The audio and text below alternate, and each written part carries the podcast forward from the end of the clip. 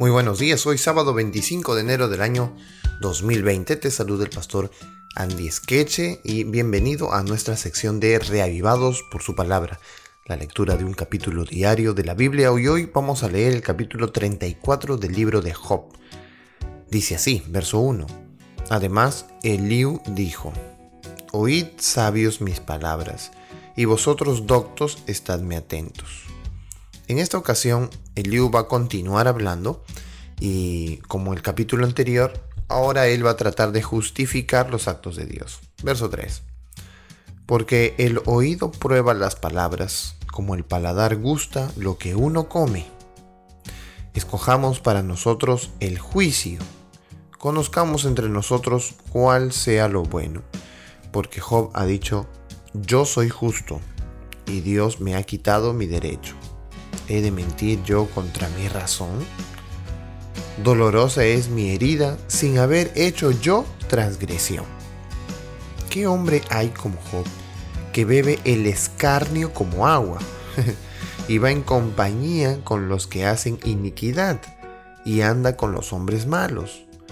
Porque ha dicho, de nada servirá al hombre el conformar su voluntad a Dios. Por tanto, varones de inteligencia, oídme lejos esté de Dios la impiedad y del omnipotente la iniquidad. O sea que para Eliú lo malo no puede venir de Dios. Verso 11. Porque Él pagará al hombre según sea su obra y le retribuirá conforme a su camino. Sí, por cierto, Dios no hará injusticia y el omnipotente no pervertirá el derecho. Así que Dios no puede jugar con las personas como lo acusa Job. Verso 13. ¿Quién visitó por él la tierra? ¿Y quién puso en orden todo el mundo? Si él pusiese sobre el hombre su corazón y recogiese así su espíritu y su aliento, toda carne perecería juntamente y el hombre volvería al polvo. Verso 16.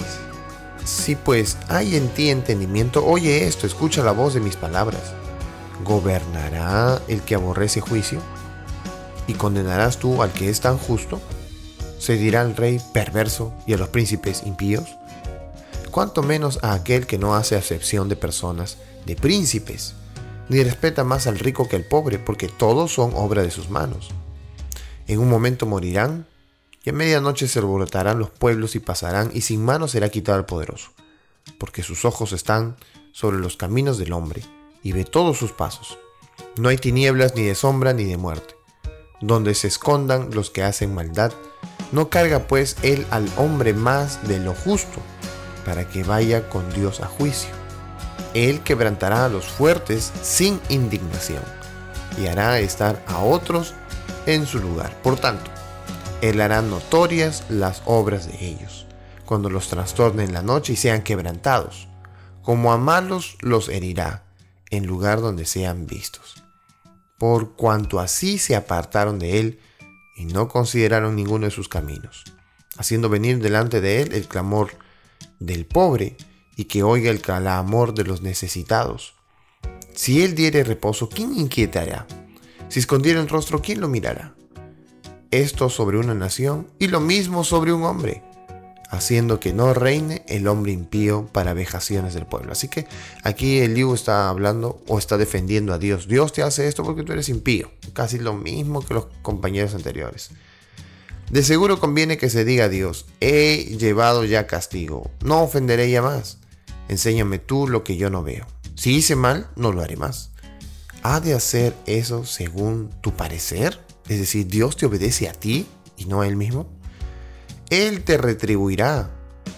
Ora rehuses, ora aceptes, y no yo. Di sí, no, lo que tú sabes. Los hombres inteligentes dirán conmigo, y el hombre sabio que me oiga, que Job no habla con sabiduría, y que sus palabras no son con entendimiento.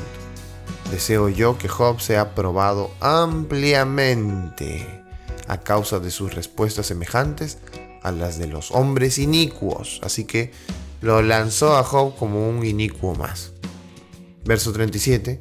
Porque a su pecado añadió rebeldía.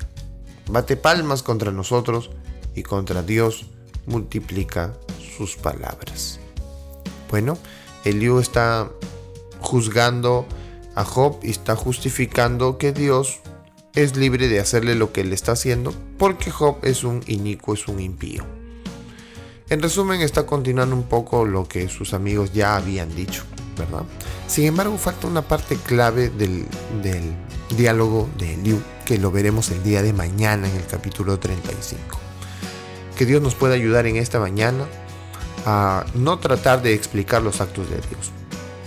La voluntad de Dios tiene un propósito, tiene un objetivo, pero evitemos cuestionar, defender o acusar a Dios, porque Dios no es quien para que nosotros lo cuestionemos, para que nosotros lo ayudemos o justifiquemos, y Dios no es alguien que nosotros podamos modificar. Que Dios haga su voluntad en nuestra vida el día de hoy y que podamos obedecerle humildemente. Que Dios te bendiga en este día y podamos ser revivados por su palabra.